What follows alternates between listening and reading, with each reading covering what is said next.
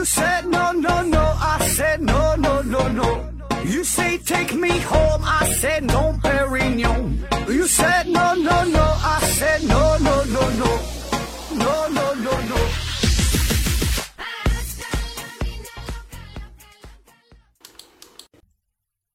no, no, no. 探索，不计后果。欢迎您收听思考盒子，还是线上硬广听节目送奖品。奖品呢，现在不太多啊，就这么几样。一个呢是美人茶公司提供的五大箱子茶叶，还有一个呢是大家学公司提供的五大箱子护眼学习台灯，还有一个呢是大家学公司提供的一份价值五百元的网络学习课程。欢迎大家积极参与抽奖活动。那如果您是第一次听节目啊，是个新的听友，呃，具体这个参加活动的办法啊，简单说一下。第一步呢是，请在本期节目下方留言，留言的内容不限啊，随便说啥都行，但是说要要求呢，要以这一期节目的序号作为开头，然后呢，把把这个呃留言的这这个截屏。第二步呢，就是把咱这期节目或者是其他任意一期你喜欢的节目都行啊，分享到你的微信朋友圈或者是微博当中，同样呢也是截屏。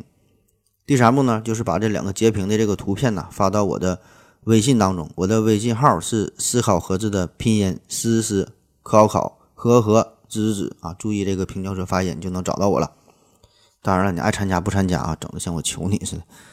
嗯，继续这个 Black Box 系列啊，就聊完了黑箱子啊，聊完了黑匣子啊，今天咱们聊聊黑盒子。Black Box，你看这个词儿也挺有意思。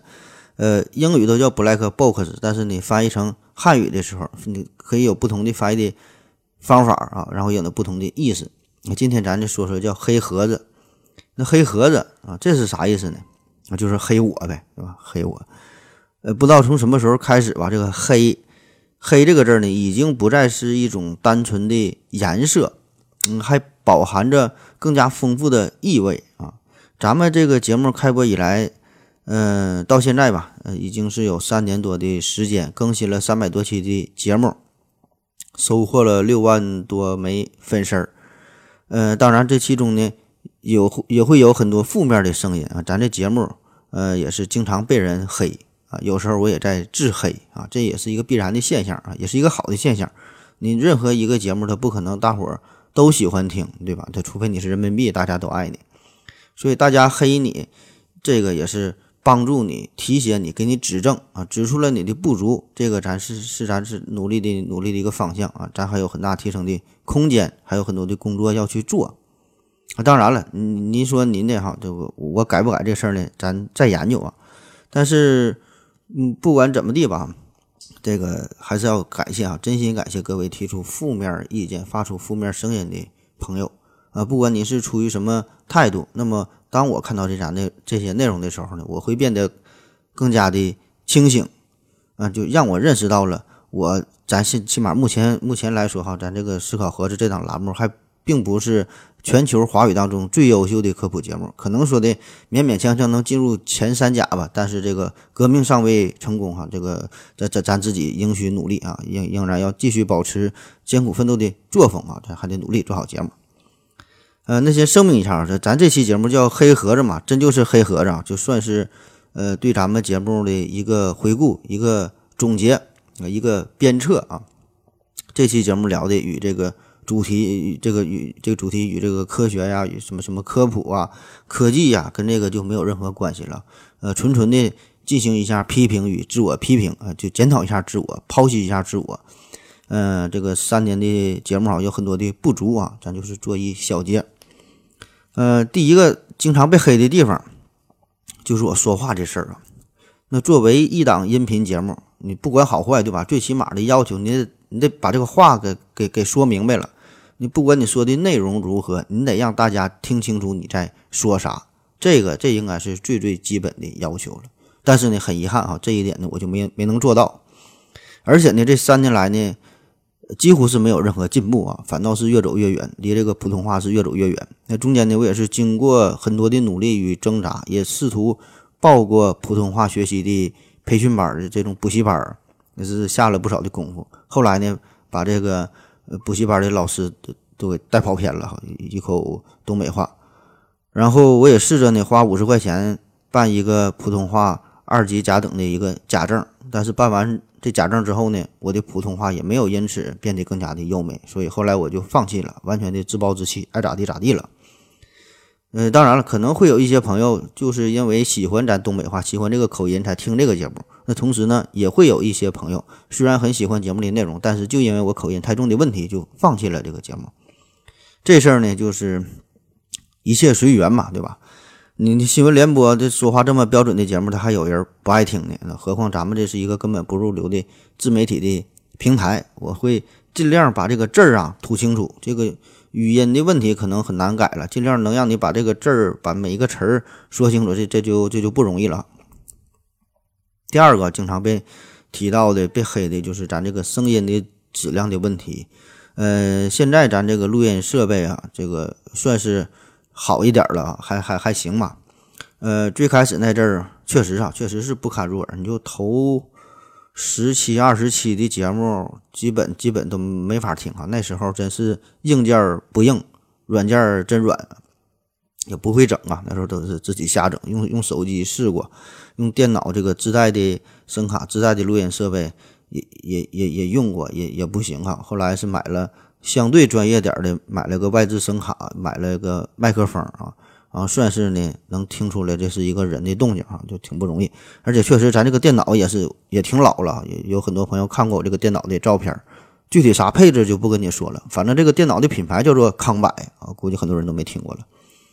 那么这事儿咱被吐槽，吐的咱是一点脾气也没有哈，确实是硬件不行，录出来这个声音呢也不行，听起来呢也不舒服哈。纯靠本人这个嗓音优美呀，也硬硬撑着啊。嗯，这事儿咱也就继续呗，对吧？继续努力，然后各位多打赏，我攒点钱，攒点钱呢，换个设备，换个设备，换套换套麦克风，然后如果有可能的话吧，我再打造一个专业的录音室啊。这这这玩意儿，反正我就是这么一寻思啊。嗯，另外一个啊，再另外一个也是关于咱节目制作的，经常被诟病的就是剪辑的问题。有很多朋友也问我说，咱们这个节目到底剪剪剪不剪辑啊？剪辑。然后中间怎么总有这个蜡笔小新又尿尿的环节？这个整的有点太突兀了。作为一个这么优秀的科普节目，中间整个小孩去尿尿，哈，感觉有点不合时宜。嗯，这个剪辑这事儿，这包括广义的和狭义的啊，这两方面去理解。呃，我先说一下我这录音的大致流程，怎么录的音哈？这个前边呃写作呀、准备文案呐这些咱就不说了，咱就说录音的事儿。大致流程我得呃插上电源。打开电脑，然后呢，点开这个录音软件啊，用的是这个呃 A U 哈 A U 一个录音软件，嗯，然后就开始录音呗。我嘚不嘚嘚不嘚一顿说一顿说哈，说完了感觉口渴了，我就暂停，我就喝水去。喝完回喝完喝完水回来，我就再开始录，录录录嘚不嘚嘚不嘚说一会儿憋不住了啊，就暂停，我再去尿尿去。尿完尿回来呢，继续录，再录再录哈，就这么就录到最后了啊。基本就是这么三段的音频，三段的音频。那有了这三段音频之后，就开始合成啊。最开始是加上那段他和他哈的音乐，叮当叮当那个片头曲儿，然后呢，中间是加上两段小心尿尿，最后呢再来一个片尾曲儿啊。根据这个节目的需要，选一个呃跟这个主题相符合的一致的这么一个片尾曲儿啊。基本都是翻唱啊。为啥翻唱？就是这正版有版权呐，倒不是说我花钱的问题，我我宁可花钱我下下来倒是行，但是说我发布出去，这个是违规的，这是会被。下架的啊，我基本那些节目，下架的一个重要的原因就是因为用了原版的这个歌曲啊，所以咱基本都是这种翻唱的啊，它翻唱的也挺好听，我个人感觉啊。然后呢，就是把把把上边这些内容就是合成在一起，变成一段啊，就变成一段音频，这就完事儿了。那至于说节目当中有这种说错话的地方啊，打嗝啊、咳嗽啊、打喷嚏啊、放屁呀，这这各各各种声音啊，常有的事儿。基本每期节目都会有，而且我经常录音的时候，就是吃完饭了，喝完酒了，有时候喝的还挺多，然后开始录的，所以难免中间会有一些杂音啊、反胃的声音，甚至也都有啊。但是基本我是不往下剪啊，因为倒不是说我这个节目怎么接地气儿啊，怎么人性化，就是主要原因就是因为太麻烦了，这个剪辑的工作，这个工程量啊太过巨大。嗯，毕竟虽然咱咱公司有这个文案组啊，因为，确实有文案组，但是毕竟这个文案组他有专业的事儿要去做啊，所以每天的正经的事儿他都处理不完，所以咱这一档节目呢，就是一个自娱自乐啊，也犯不上在这上面花更多的精力。那而且你要知道，一个好的这个调音师啊，后期的处理，你这个年薪都得是百万的级别，所以咱这档节目，你看的一个月的打赏可能也就是二三十块钱，一年可能都不到三百块钱，所以也犯不上。还剪辑呀，还还什么调音呢？这个您就将就着听吧。然后还有一个经常被吐槽的地方，被人黑的地方，就说咱这个节目时不时的会有一些脏话啊，有一些脏话，有一些口头语儿，这些呢就不太适合青少年朋友，特别还有一些小朋友挺挺挺爱科学的，想培养科学精神的，听咱们节目，科学精神是没培养没培养出来，学了一嘴他妈的啊。呃，确实如此啊，这个这确实有这口头语有时候重一些，怎么办呢？啊，那你就别听呗。确实，咱这节目经常在节目当中出现一些所谓少儿不宜的这个内容啊，不单是说口头语啊、脏话呀，还有很多荤段子啊。你看节目的选题还有偷窥呀、避孕呐，对吧？你这些东西。确实是很多是电视台可能都不让播的啊，也有一些节目还被喜马拉雅平台都下架了啊，你你都你都没听着过，所以这事儿怎么办哈？我估计我也是改不了了，因为我本身我就没想改啊，跟你说实话，而且个人的水平、个人的档次、个人的素质，他就在这块摆着呢。本来他也不是一个什么高尚的、纯洁的人啊。注意啊，这个。一个人的道德的修养，这种品行和他的学历也没有啥太大的关系。你就是大学毕业、博士毕业，他也照样有那些随地大小便的，对吧？这这个这两两码事儿，对吧？那有的人可能学历不太高，小学没毕业，但是人家讲文明、懂礼貌，上车就是就知道给老爷爷老老奶奶让座啊，心地非常善良，所以这是两码事儿，这俩不发生关系。当然，我属于那种就是学历不不高啊，道德也不高的人啊，所以这个。说点脏话，我觉得也实属实属正常，对吧？你说点就就就就说点呗。你特别那种高尚的节目、高档的节目，阳春白雪那种的也有，对吧？那你愿意听就听那种。那咱就是这种粗俗的，然后比较比比较比较随意的，对吧？而且咱现实的生活它就是这样，整个这个社会也就是这样，对吧？它它就是一个复杂的一个混合体，你你不可能把自己完全的放在一个。呃，非常完美的、非常纯洁的空间里边，不接触这个大社会，对吧？当然，这个咱就是尽力避免呗，不说那些特别三俗的事儿啊。其实我也觉得，就说脏话这个事儿，就真正懂咱们节目的人啊，咱咱这些老听众，他根本也不会在意我说脏话的这个细节。可能我说一百句话里边，九十九句都是俄勒金德的好东西，给你带来快乐、带来思考。可你偏偏在意那一句脏话，那那你就随意吧，我也没有办法。嗯，给大伙插播一个段子啊，就是以前也说过，就是这个呃苏东坡和佛印的故事。说这个苏东坡呀，有一次到这个金山寺和这个佛印禅师俩人打坐，俩人聊天。然后这个苏东坡就问佛印说：“禅师，你看我打坐的样子怎么样？”然后这个佛印就说呗：“哎呀，你这个样子非常的庄严啊，就像一尊佛一样。”那苏东坡听了自然是非常高兴。然后这个佛印禅师就问苏东坡说的：“苏大学士，那你看看我我我的这个样子怎么样？”苏东坡这个人天性就是比较幽默啊，比较随意洒脱，也是好开好开开玩笑嘛，和这个佛印也是好朋友。然后就嘲弄这个佛印说：“呀，我看你呀，我看你像一坨牛粪。”然后佛印听了之后呢，也很高兴，对吧？因为你看这佛印禅禅师被自己比比比作牛粪，而自己是是佛，你看自己就很开心嘛，觉得自己就赢了。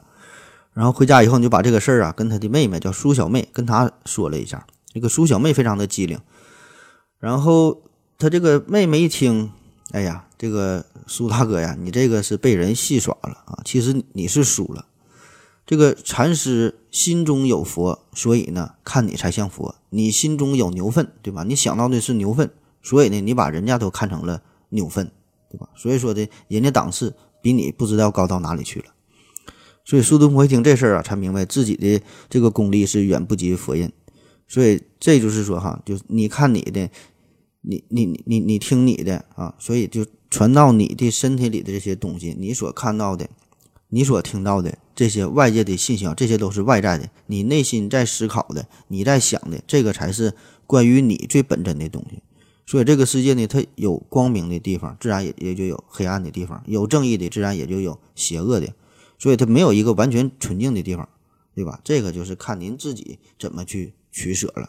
而且咱咱这个节目，咱也不是教育人的，咱咱就是这么一档节目，呃，大伙儿一听一乐呵哈，咱也不是一方净土。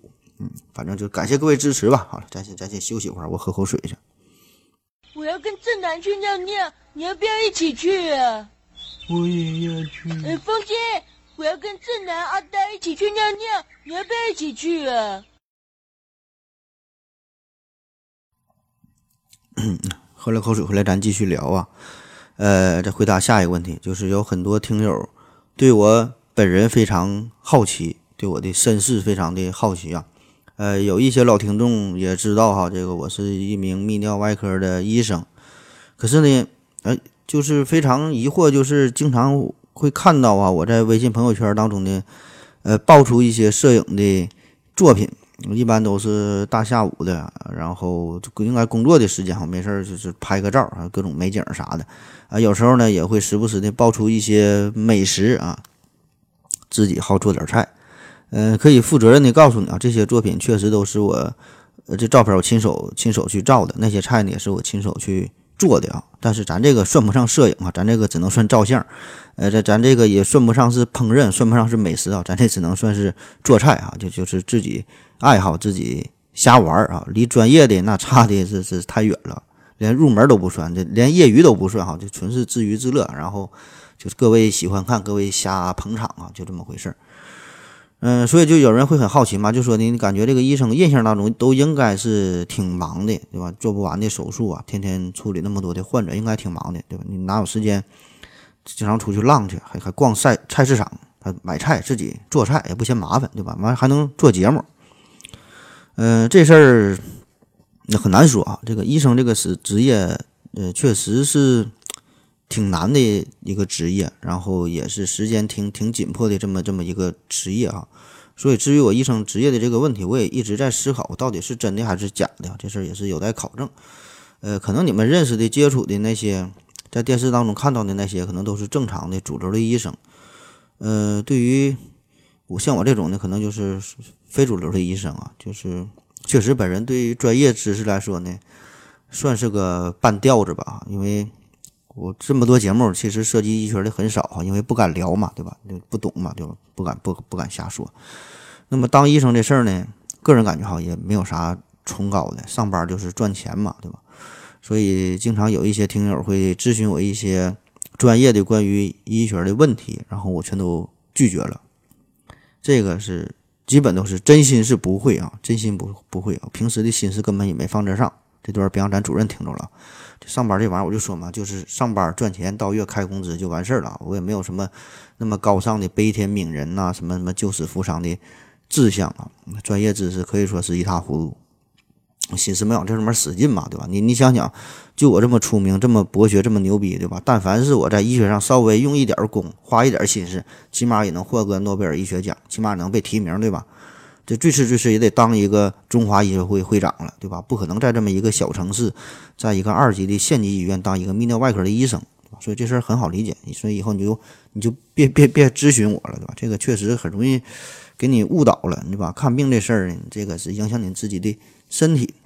所以听节目你就好好听节目，对吧？把我当成一个主播就行。我对于医学的理解，我可以负责任的告诉你，还没有我对天文学，还没有我对哲学了解的更加深入呢。那如果你是咱的老听众哈，其实你也感感觉可以感觉得到，就是咱们思考盒子这个栏目，为啥叫思考盒子，对吧？就是因为让想让你思考嘛，对吧？真的是就偏重于思考这个事儿啊。这里边有一些是历史的故事，有一些名人的段子，但是呢，最大的特色还是给你带来一些更深刻的思辨。这种思辨，呃，也许是关于人性的，关于伦理的，关于道德的，关于哲学的。呃，关于科学科学本身的，关于技术的，嗯，关于未来的啊，比如说这个外星人是否存在呀？未来人类发展的方向啊，是否达到了一个科学的瓶颈啊？所以这些东西可能都没有一个一个统一的答案。所以咱这个并不是把这个答案给你啊，是让你自己的去自己去去去真正的思考啊。所以这个答案它并不重要，更多呢是让你培养一种思想哈，开阔一个眼界，然后呢，最终你自己想到的那个才是你自己的自己的东西，对吧？每个人也会有不同的见解，所以听多了，我想你也可以感受得到，其实我做哲学节目这个是最拿手的，呃，确实本人就是这个学习哲学出身的，虽然是不经常推出哲学的节目，但是呢。你你你可以回听一下，你可以感受一下，就但凡是那些涉及到哲学内容的，呃，那那几期节目，可以说偏偏都是经典。嗯，当然我对我个人来说呢，后来是因为学习的时候，呃，大学期间，然后考虑到就业的问题嘛，就就业不太景气，所以后来就转型了，从这个哈佛的哲学系转到了医学系啊，这是这另外一回事了。嗯。下一个咱经常被黑的一个地方，就是咱这个更新的频率事儿，经常被黑，就是确实更新太慢了啊！你看很多节目，你看人家回家回到回到二零四九啊，能做到日更啊，就经常有听友说，你跟人家老刘学学啊，你看人家都日更，这事儿呢不能瞎学。小时候呢，老师就教导咱们，叫跟人学长白毛。白毛绿狗放屁，对吧？就每个节目都有自己的定位、自己的风格、自己的特点。那有些东西想学你也学不来，对吧？我还想学马云呢，对吧？他他他，我学不来呀。当然有这么多的朋友催促咱们能够更频繁的更新啊，这本身也是好事，对吧？这个是说明对咱们节目的认可。你的节目不爱听，就没人理你了。所以大家恨不得天天你都能更新，天天你都能陪伴着各位。入睡啊，天天都有新节目啊！毕竟咱是全喜马拉雅平台最会哄女生睡觉的一个音频节目，当然也是哄哄男生睡觉啊，都哄都哄啊！那正是因为咱们这个节目受到大伙喜爱嘛，对吧？所以大伙呢，才才才才有这种想法。但是现实情况确实是不太允许。呃，到现在咱说是开播了三年多的时间，更新了三百多期节目，平均平均来算的一年一百期啊，基本三四天就能更新一期。当然，刚开始的那些节目，呃，很不成熟啊。前期节目很不成熟，呃，节目的时长啊，节目的内容啊，录制的效果啊，都像都像狗屎一样啊。然后慢慢才是步入了正轨，呃，基本呢现在能保证一个月更新五期到六期左右，呃，一般是不会超过一周的时间。呃，节目的时长呢也逐渐的固定下来了，一般都在一个小时左右，一般都是在一个小时之内，五十多分钟啊。呃，也有长点短点的，这个基本就是找到了一种平衡啊，觉得这个大伙儿也是慢慢适应了啊。那如果说更新的再频繁点儿呢，当然也能做到啊，方法也很多，比如说把这个一期节目拆成五期节目哈，一期十分钟也也行。另外一个呢，也可以更新的频繁点儿，然后时长呢也保证的情况下，可以让这个节目的质量啊下降一这这这个下下一个档次啊。然后呢，更加水一点，里边呢再穿插点儿。嗯嗯，没没有什么质量的东西，嗯，当然这一下降之后，对吧？大伙儿呢也也会有意见，是吧？所以呢，咱这个做一个节目吧，其实不容易啊。你你听起来可能就是一个小时的时间，但是说这一期节目的制作，你从这个选题、收集资料、整理、编辑，然后最后制作、录音，然后再再发布出来啊，整个这个过程基本都得在十个小时到十五个小时左右。啊，不信你可以自己试一下，你就可以模拟一下，自己试着做一期节目，就做你最喜欢的、最拿手的一个东西。你写个文案，写个一万字的文案，然后自己录一下，看看得多长时间。所以呢，这个十到十五个小时，平均呢，我就得拿出两到三个小时的时间。那这样大约就是五天的时间，基本就更一期。当然，作为一个成年人，对吧？每天也都有自己很多的事儿要去做，朋友找你喝酒啊，一些同事的应酬啊，呃，女朋友们找找我看电影啊，乱七八糟的事儿。所以呢，每天你固定拿出来两个小时去学习、整理资料、做节目，其实，呃，确实挺不容易啊。而且咱这也不是收费节目啊，也也不要钱，你就你就凑合凑合听吧，哪有那么多要求呢？你不但不要钱，咱七夕还送奖品，这事儿我还没说呢，各种美人茶、牛肉酱的，那那那些中奖的，你你也不知道打赏打赏。所以呢。咱这个节目坚持下来，做了这么长时间，这个节目质量呢，也也也也就这样了哈。咱就是这么保证下来，估计在未来的很长一段时间不会有什么太大的改变，基本的就是按这个频率来了啊。然后还有一个事儿啊，就关于这个选题的问题，这个也是算不上大伙儿黑我吧，就是经常有一些好心的朋友帮咱们去选题啊，出谋划策，呃，给出了很多优秀的建议与意见啊，提出了很多的很好的选题。当然，我是一个都没采纳啊。所以呢，经常就有人说嘛，说你看我我想的这么一个优秀的，这么这么大众都会喜欢的呀，这么一个内容啊，可是你咋不采纳呢？哈，说我这人可能有点不可理喻啊，非常的固执。本来人家好心是帮助你啊，怕你不知道讲啥，都是好心，都为了你好。我觉得这个世界上吧，就就为了你好这四个字就太可怕了啊！就你是好心，你确实是为了人家好，可是呢，你认为的好，在别人看来可能。并不好啊，甚至是一坨狗屎啊，所以就是委婉的拒绝你，然后你还不明白，还不死心，最后你双方弄的就都很难看。其实我个人感觉吧，这个你根本不用为别人好啊，就是自己都管好自己就行，对吧？谁也谁也谁也不傻，对吧？都会把自己的事儿安排的明明白白的，除非是人家主动要求说的，你帮我选个题啊，主动张嘴跟你说了。所以这关题关于选题这事儿吧，可以这么说，说难也难啊，说简单也简单。难呢是因为。关于科学本身这个学科啊，这个分类啊，其实也就是这么多东西啊。那物理学就是声光热力电，对吧？这几大方面。然后剩下就关于什么一些科学家的故事，牛顿、爱因斯坦、伽利略、什么开普勒，还有一些数学家是欧拉、高斯，对吧？可能基本就是这么多人。说来说去呢，也是这么多人，这么多事儿，这么多八卦，这么多的段子。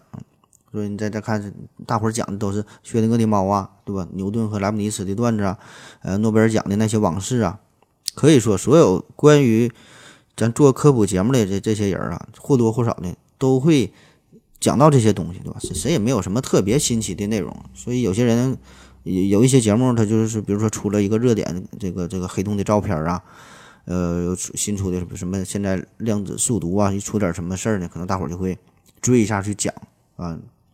所以确实能讲的内容其实并不多，就这些东西，对吧？所以呢，没有什么选择嘛，对吧？这个就是一个一个一个难点啊。这个大家都是在这么一个大范围内去做的啊。当然了，你这个节目也可以拓展自己啊，聊一些文学啊，聊一些纯艺术的绘画、音乐呀，呃，这些方面的也行哈。这个就看你个人的选择啊。那我说这个为啥说选题呢又不难啊？不难呢，我觉得这是因为咱们每天接收的信息太多了，你随便找一个点，随便某一个事儿啊，都可以成为一个主题啊，就看你能不能把这个玩意讲的有意思，讲的透彻，讲的大伙儿爱听。那随便什么事儿，比如说你在小区里看到一个小小狗的尿尿，为啥小狗尿尿它得抬一条腿？这么简单的一个事儿，对吧？你能说明白吗？对吧？里边有什么生物反馈啊？生物是进化的结果啊？还是说这个信息的这个交流啊，对吧？这这个很多东西要讲。嗯，比如说为啥中国人他用筷子，西方人怎么就用刀叉呢？这有什么历史大背景呢？筷子是什么杠杆原理啊？这刀叉怎么制作的，对吧？这个跟这个武器进化有什么关系啊？这都能讲。还比如说你看到太阳，是吧？太阳为什么这么亮啊？什么时候太阳燃烧没了，它会灭了？然后地球咋办？这咱咱未来文明怎么办？所以说很多东西，生活当中随便什么事儿都可以深挖一下，都可以聊一聊这个背后更深入的内容。当然，咱们的节目哈还还有更高的要求，咱们也不是看到啥讲啥，咱们基本都是成系列的嘛。呃，一般一系列三期到四期的节目，这些呢都是精心策划好的一个选题，不是那种说一拍一拍脑脑门说说想想啥就就说啥那种。所以我也经常在微信群里，我看到一些朋友哈，就是。偶然可能想到了什么事儿啊，自己哎觉得哎有一个 idea 这个挺好，然后就艾特我说呀，我找到了一个如何完美的完美的选题啊，那个那个让你聊一下啊。对于这种建议，我就是完完全忽略的，呃，也敬请大家谅解啊。你不谅解我，我也我也不讲啊。所以关于选题节目，呃，给节目选题这这这个事儿啊，呃，大家也不用再浪费脑细胞了，呃，就保证是不接受哈。你这个这辈子也不可能接受了啊。如果某期节目真的和你曾经建议过的选题，呃，一模一样啊，这个也只是一种巧合啊，自己喜欢啥自己百度自己看去吧。嗯，还有一个经常被黑的点啊，下一个被黑点就是说关于娱乐与科学的争论，就是说的咱这节目到底是娱乐节目还是科学节目，争论不休。完说你，你要是作为一个科学节目，你就不够不够严谨，我就我就我就黑你啊！完你你你要说你自己是娱乐节目，你怎么还说这么多与科学有关的事儿啊？你不严谨呢？那么这种争论呢，一直也是存在，不单是咱这档节目，很多档节目也都是存在着这种争论。然后我本人也是反复无常哈，发发布各各种声明，有时候说咱们是全华语当中最优秀的科学节目，有时候又说咱这是纯纯的东北话的娱乐节目，无所谓啊。个人感觉这个科科普与娱乐的这个争论呢，本身就是一个伪命题，因为你娱乐节目当中也可以饱含着科学精神。科学节目呢里边呢也不妨加入一些娱乐的元素。那这科学与娱乐这本身它就它不是完全对立的，它并不是冲突的，并不是无法调和的，并不是不不能统一的。所以这个根本就没有必要把一档节目非得说是准确的定位成说是娱乐呀还是科普啊如何如何对吧？它节目就是节目。你听节目，你感受到快乐，那它就娱乐节目；你听节目，你学到了一些东西，受到了一些启发，那可能那它就是一个科普节目呗，对吧？所以这个重点并不在节目本身，而在听众您自己。当然，这是我个人的理解啊。这个其他一些节目，别的一些主播可能，呃，就是想把自己标榜成为一个经典节目，或者是标榜成为一个科普节目啊。这个就是呃，每个人理解就就就不一样了。当然，这个一档节目到底是属于哪个领域啊？我就说嘛，这个它不是主播一个人说的算的嘛，对吧？比如说，我天天搁这块讲黄段子，然后我说我这个是一个体育类的节目，对吧？你也你也不可能信呢，对吧？所以还是那句话，咱就专心把这个节目啊做好，最后的这个判断还是留给听众啊去评价。那这事儿就随便你怎么去定义，这这个争论本身就毫无意义，对吧？但是呢，这里有一点呢，我得提醒大家一下，就是千万不要用自己的要求去过于。呃，苛求一档节目，就啥意思啊？就像咱们是大公司，有专业的制作团队，有这个文案组，这还好。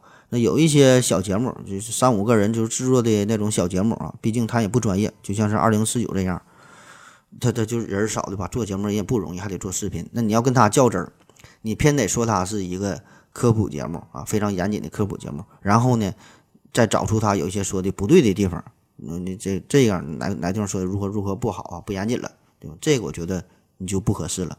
所以呢，你看给人家现在逼的，人家硬说自己是娱乐节目了，对吧？你你找出毛病，你说我是娱乐，你能怎么地，对吧？所以我就觉得吧，对吧？就是还是这个呃宽容一些啊，把一档节目听节目吧，咱就是安安静静的听个节目，发现这个它有什么呃漏洞啊，有什么破绽呐，咱就指出来哈，没有必要上纲上线的如何如何。哎，当然，可能有人就觉得哈，你这么说，你本身就是耍流氓，对吧？明明你聊的是一个与科学有关的内容，然后把自己标榜成为娱乐节目，对吧？这样你说出来就不用负责了。你本身你这就是一种很不负责任的态度，对吧？你该干啥你就干啥呗，对吧？对吧？咱咱咱就是不负责了，你能把我怎么地呢？所以呢，我对思考盒子的定位就是这样，就你爱怎么认为你就怎么认为啊，科普也好，娱乐也好，甚至有人定定义成为这个催眠类节目哈，都行啊，都行。毕竟这些都是浮云。内容才是王道，大家爱听才是王道啊！如果你能给咱指出咱节目的不足啊，呃，不管是本身的表达的内容不足，还是说有一些不符合历史的事实啊，不符合什么科学的概念呢，都行啊，指出来咱就改进呗。这个真真是极好的。好了，就憋憋不住了啊，就尿个尿去。我要跟正南去尿尿，你要不要一起去啊？我也要去。哎，风姐。我要跟正南、阿呆一起去尿尿，你要不要一起去啊？嗯，尿了个尿回来，咱继续聊啊。呃，下一个话题啊，这个经常被黑的一个事儿就是关于抄袭的问题啊，抄袭网上的内容，抄袭百度来的内容，许多朋友也是问过我这个事儿啊。这个咱也承认啊，确实。咱这个水平基本也就是处于抄袭百度百科的水平吧。咱这个节目的文案啊，可以说百分之八十都是来自于百度啊，在百度上边你你找都能找到。剩下那个百分之二十呢，就是来自于知乎啊，基本都是 Ctrl C 加 Ctrl V 的水平了。很多朋友可能一听说你这用的是个百度这个搜索引搜索引擎，就就就就很 low，很很很垃圾哈。呃，还有一些关于什么竞价排名的问题，还有前几年闹得沸沸扬扬的。呃，魏则西事件很多事儿啊，确实这些现象也都存在。但是说呢，咱们这个节目呃，大部分内容还真就来自于百度所以咱这个节目到底是科学节目还是娱乐节目，这也就不难判断了哈。那我觉得是这样的啊，这个节目的内容啊，到底啥叫抄袭，啥叫原创，这个其实是比较模糊吧。呃，特别是关于聊到一些与科学有关的这个内容啊，比如说之前有一期节目讲这个英国海岸线有多长啊，不知道您各位是否还有印象哈？这个英国海岸线有多长？这个并不是一个纯地理学的问题啊，这是一个关于数学的问题。那这么深邃的思想，这个理论啊，不可能是咱们这这这些凡夫俗子能够想到的。那我第一次接触到这个思想的时候，呃，忘了啥时候，上上上学时候就看到了。当时接触到这个思想的时候，极为震撼。那么咱这期音频的文案的内容啊，也就是综合了几篇呃网上我自认为是非常优秀的网文哈，整理在一起，然后呢换成是更加通俗的语言，用我自己的话给表达出来啊，这个就算是咱的节目了。所以这里边可能也会包含着许多原文引用的内容，但是可能你听不出来哈，因为我说的非常溜嘛。那再比如说前几天。有一个讲这个塔斯马尼亚岛，塔斯马尼亚效应，呃，这其实关于这种效应、这种思考，也是早就有这种大批大批的文章了。可是呢，呃，可能你并没有去关注，对吧？你没你没听过啊？咱们呢，就是把这个东西整理出来，并没有什么自己的思想放在里边。然后你一听，你觉得哎呀，这个还挺挺有意思，挺有意思，挺好玩。所以说这个这主播嘛，对吧？所以为啥咱当主播？要不咱要是真有那那种深邃的思想，咱那么厉害，对吧？早就当科学家，早就当思想家了，就不在这块儿了。这个这个整这个节目了。所以这个主播的最大的特点就是能把自己那些完全搞不懂去搞搞不懂的东西说的非常溜啊，非常自然的表达出来，说的就像自己很明白的样子啊。同时呢，还能给听众还带来一些更深刻的思考啊。这个就是一个优秀的主播。要具备的能力啊，这个就是一个好的这个这个栏目。当然，对于完全引用的呃这个做法吧，一一一字不改的就照着念了，基本这个呢，我觉得最好还是能强调一下，就是说明一下你这个东西是从哪引用来的。毕竟呢，这个是包含着别人的劳动的成果，对吧？虽然咱没有创新，但是咱这有一个整合加工的过程，这是这是咱是辛苦付出的。所以呢，完全引用，对吧？最好咱就提一下是从哪来的啊。然后呢，咱也不是什么商业用途，对吧？都是为了知识的传播传递嘛。咱也是做点好事儿。我觉得这个原始的作者知道之后呢，也是可以理解的，对吧？这个都是学习嘛，对吧？都是做贡献。嗯，好了，说完这个抄袭啊，说说长说完了这个网上引用的这个事儿，呃，下面再说说瞎编的事儿啊。就咱们的节目的内容两大主题哈，这个抄袭与瞎编嘛。基本咱的节目就是这两大部分组成的，除了抄就是编。呃，节目中瞎编的成分也可以说也是占了很大一部分的比例啊。新听众可能听得一头雾水，呃，感觉我说的一会儿哈佛毕业，一会儿又麻省理工毕业啊，一会儿又天体物理学家，一会儿又泌尿外科医生，还有一个传说中的思考盒子文化传媒能力有限公司啊。这这不不知道真假呀？还有一期节目提到什么弗雷沃尔鱿鱼哈，说的都跟真事儿似的。那么这个事儿呢，这个真假的事儿吧，还请您自己去甄别。这个汪杰老师经常就强调嘛，告诉咱们呀，你得有科学精神，对吧？你得有科学精神。怎么保持科学精神？你得多听节目，对吧？你把那些真正的科普节目都听了一遍之后，你得好好学习之后啊，有了这个科学精神，然后再来听咱们这个节目。咱这个节目可以让你去检验一下，到底有没有科学精神啊？你这这，如果你要能发现咱这个节目哈。很多东西是编的，那就说明啊，恭喜你啊，你就有了科学精神。你要发现不了，那你还得继续听更多更多的科普的节目啊，培养自己的科学精神。好了，那说完这个节目制作的事儿，再说说关于打赏的事儿啊。打赏这个事儿，我觉得打赏啊，这钱的这个事儿，咱倒是没啥值得去被黑的啊。毕竟咱们是大公司，不但你你你们不咋打赏？咱还经常送东西嘛，就送奖品送了多少期了？这是成了咱们一个一个特色了。哎呀，其实咱也是硬撑着，这挺不容易啊。嗯，现在吧，就是关于这个知识付费呀、知识变现这个事儿吧，是可以说是众多商业大佬在共同面对的一个暂时还没法很好去解决的一个问题啊。就这个知识付费和知识变现。呃，没有没没有什么完美解决的办法，呃，也曾经有很多的尝试吧，比如说在二零一六年有一个叫芬达呀，不知道您各位还还还是否有印象，就是一个付费的呃语音问答的一个平台，还包括知乎也是整了这个知知乎 Live 啊，还有这个呃豆瓣时间等等吧，也是很多的尝试，但是个人感觉这些都不是特别的成功啊。当然，大伙儿最熟悉的也是比较成功的一个代表，就是呃罗振宇，罗振宇的这个得到 APP 啊，每天打着这个贩卖知识的这个旗号，实际上呢是贩卖焦虑哈，让这个迷失的年轻人更加的迷失。然后似乎只有听了他的音频，买了他的书，听了他的节目，才能逐渐的走出困境啊，也是，呃，挺成功，挺成功，确实把这知识卖出去了，卖出了不少钱。嗯，所以这很多年轻人都是这样嘛，这个听着得到 APP 啊，感觉自己马上就可以月入百万，瞬间财富自由，改变世界了啊。反正别管人家是怎么怎么忽悠哈，确实人家是知识变现啊，真金白银的赚了不少钱，让你跳乖乖的往外掏钱哈，这个是罗胖，这是人家真本事啊，也值得这是值得咱学习的地方。那么纵观目前这个知识变现的途径吧，其实也并不多，这个也是我一直都在呃考虑的问题，呃，也和回到二零四九的刘老师也是深入过探讨过，就是未来这个方向啊。怎么走？你你这么硬撑着，它不是长久之计，对吧？你毕竟咱都得都得吃饭呢，对吧？嗯，比如说最简单的开播收费的节目，呃，开播收费节目这个当然是一种方式了，但是呢，我感觉这个呀赚的也不太多哈。你看我这一个月的正常打赏也就是几十块钱的水平，可能，嗯。你要是再收费的话，我估计更没有人听了。你开个收费的节目，年费九十九啊，感觉不多，但我估计真正订阅的可能也不超过十个人啊。而就算那些所谓的大咖，其实他们这个收费的这个订阅量啊，呃，也也也很也很一般啊。这个还不足以说的维持一个正常的生活，除非你这个名气特别特别的去特别特别大啊，大伙的影响力很大，粉丝非常多的情况下，可能啊可以进行一些尝试。另外呢，就是提供一些专业的辅导啊，专业的咨询服务，然后这个在线授课。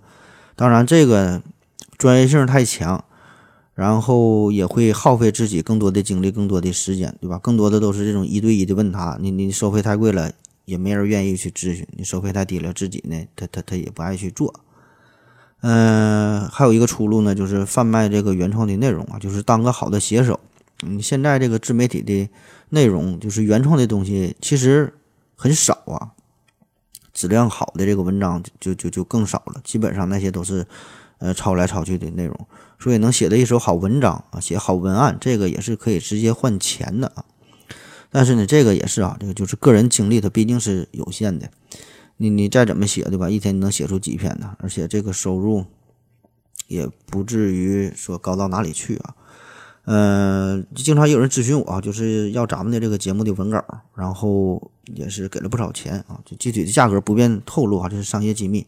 但是呢，我是一篇也没卖啊，啊，谈得来的正当用途的，我就直接就赠送了。呃，这个有有需要的倒是可以联系我，但是呢，提供一个正当的理由啊。呃，再有一个出路呢，就是做一些线下的演讲，给一些单位培训呐，一些学校组织的活动啊。呃，这个也可以去做哈，也可以有一些收入，但是说这个也不是长久之计，对吧？收入也不稳定啊。然后最后这个办法就是出书了，出书这个也是个不错的选择啊。当然了，这个现在卖书也不容易啊。你就你听着现在说感觉你这个粉丝挺多，呃，网友都支持你，但是说你真正印出来之后，这个纸质书的销量啊，呃，其实也卖不卖不出去多少本啊，真是刨去成本。有版税啥的，最后赚不了赚不了多少钱啊！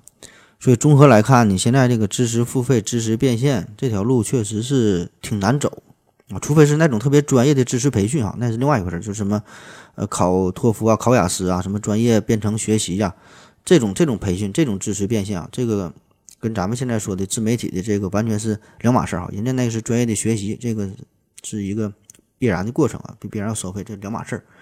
那其他的，我认为这种。就是类似于在网络平台上，咱这种音频节目之类的，这个都算是呃泛学习啊，就泛泛的学习啊，就是看起来假装是在学习，实际上呢啥也没学啊，就是浪费时间，跟这个听郭德纲相声差不多。所以我也觉得这个暂时来说吧，这个收费的可能性嗯不太大。啊，除非是就像那个这个得到 app 的那那那那种啊，就持续的有人一直灌输你思想，呃，一直去忽悠你，一直是贩卖焦虑，让你非常焦虑、非常着急啊，然后你才能舍得去花钱。剩下这些节目，我感觉呀，也就是都是凑合维持吧，只能是靠其他一些途径，呃，然后呢，维持自己的生活啊，呃，慢慢变现吧。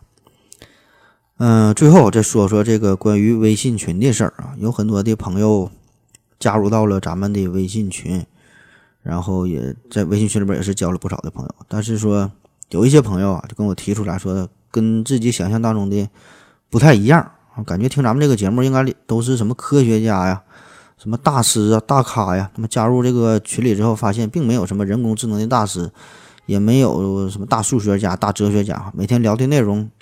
基本就晒晒美食，呃，有时呢聊聊中医，聊聊转基因啊，互相撕逼，呃，根本也没看谁谈什么可控核聚变啊，什么什么的量子纠缠这些事儿啊，感觉上当了。这个我觉得是这样的啊，这微信群的水平，这这你就想想你自己是啥水平，对吧？所以这个群里大部分人和你的水平其实也差不了太多。咱说咱这里没有什么大师啊，你啥水平，别人水平，哎，也也就这样了，那都是普通人，大伙儿呢都是。呃，喜好嘛，然后有点共同的追求，有点共同的兴趣，然后呢，互相的坐在一起聊一聊。这个大伙儿这种爱好毕竟是爱好，对吧？都都不专业啊，都是瞎扯，对吧？你你你爱好的东西，并不能够去，并不一定就能去得到，并不能意味着你就非常的专业，对吧？就像我，我非常爱好范冰冰啊，没有用啊，对吧？我得不到，那摸一下都不让摸。另外呢，就是关于这个群管理的事儿啊，这个也是。呃，经常一个矛盾激化的地方。那有些朋友入群之后，没过多久呢，因为谈论一些，比如涉及一些政治话题的内容，然后就被踢出去了。呃，有的朋友觉得很很很遗憾啊，有的甚至说只是发了一张人民币的照片啊，上面有这个领导人的一个头像，然后就被踢了。那至于这个事儿啊，我也就不在这里详细的讨论了。既然听节目啊，然后呢，能加我微信，能入咱群啊，加入这个组织，咱就都是来交朋友的，对吧？咱也不是来斗气的。嗯，咱现在只剩下这个官方微信群，只剩五个群了。原来有七个群啊，两个群呢就是已经被被封了啊。具体的原因也不方便跟你说啊。反正呢，就是希望大家呢能够理解啊，咱这个群规也不是针对于某一个人，而且呢，你听了这么多期节目，你也能深刻的了解到了，就咱这个选择的话题虽然很广泛、很宽的啊。但是涉及到政治的内容却是极少极少的，起码是没有专门的主主题去去聊政治的内容。在节目当中也是能不说尽量咱都不说，特别是近现代中国的事儿啊，中国的政治内容基本咱都不提啊。所以呢，也希望大家在这个微信群里边能够配合一下啊。也有一些听友被踢出群之后，微信就就问我说：“没想到我是一个这样的人啊，以为心胸挺应该挺宽广啊，眼界应该挺高的，没想到会在。”这个微信群里边剥夺群友、剥夺群友最基本的自由的这个这种表达自我的权利啊，就连说自己国家领导人名字的这种权利都没有啊！这是什么群主啊？这是什么主播啊？这事儿我就不跟你过多的解释了。毕竟我觉得绝大多数人还是理解我啊。实在不理解，你可以听一听。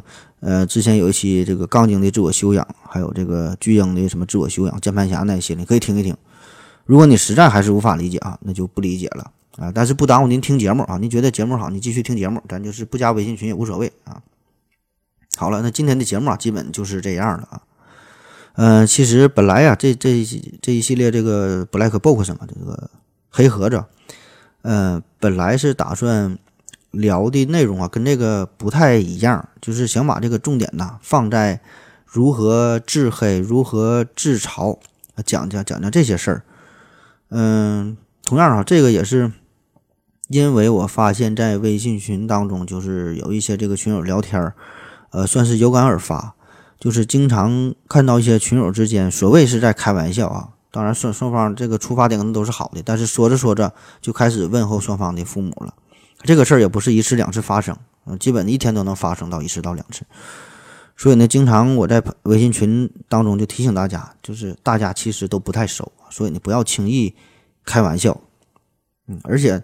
就是你看别人这俩人互相开玩笑啊，互互互相俩人说的挺热闹的，你也不要轻易跟着添油加醋，也不要轻易加入到人家这个讨论当中，对吧？毕竟你也不知道人俩之间是什么关系，人俩可能原来就认识，就就就挺熟的，对吧？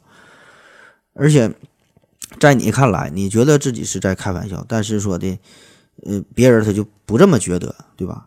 特别是在这个微信上这种表达，靠这种文字的表达，看不到你的表情，看不到你的肢体的语言，然后听不到你的语气，所以你文字表达出来的这个意思，可能完全想跟你说的，他就他就不一样了。所以这个最安全的办法啊，如果你想开玩笑，你就自嘲，你就自黑，把这个玩笑放在自己身上，叫己所不欲，勿施于人。那如果你觉得这个玩笑自己接受得了，能承受得了，那就没有必要放在别人身上，对吧？你就拿自己开玩笑，把大伙儿逗乐嘛。那啥叫开玩笑，对吧？不就把大伙儿逗乐嘛？既然能把这大伙儿逗乐，你就拿自己开玩笑，那就完事儿了呗。那何必还麻烦别人呢？那除非有一些特殊情况，就是有一些玩笑，可能有一些话必须放在某个特定的身上才搞笑。比如说有一些话必要放在群主身上才搞笑，对吧？那那你就可以说。当然这个时候最好也是慎重点，对吧？毕竟群主他他可以踢人的。那如果一个玩笑并不能给别人带来快乐啊，或者说结果只能是让自己快乐，那么这时候你就开始，你就应该考虑一下，对吧？这个算不上，算算不算是一个玩笑啊？这个玩笑还值得去开吗？所以呢，这个其实是我本来想的一个重点啊，讲一讲如何自黑，如何自嘲，有什么规则。但是说的说了半天啊，先把自己的节目抛弃了一顿。嗯，具体的规则吧，这些咱就不详细聊了。然后。还是大家伙儿慎重一点吧，对吧？慎言慎行啊，特别在网络上，在网络上你也不是披着一个外衣，大伙儿看不到你，对吧？嗯，好了，今天的节目就是这么多了。嗯，没事儿呢，你就自黑自嘲啊，这个说一千道一万的，这个是最安全的。然后就是没把大家伙逗乐呢，起码也不会引起不必要的矛盾啊。不单是说在网络上，在平时也是啊。在平时日常生活当中也是啊，自黑自嘲，拿自己开玩笑，啊，这个就是最安全的了。别人自黑自嘲的时候呢，你也尽量别跟着附和啊，别跟着添油加醋啊。不管是在网上、现实当现现实生活当中都是啊，就是人家说啥呢，你就一听一过啊。人家黑自己的时候，你别上去给人说两句啊。如果实在不知道说啥呢，你就保持安静就好了，多听点节目就行了。好了，感谢大家伙儿收听，谢谢大家，再见。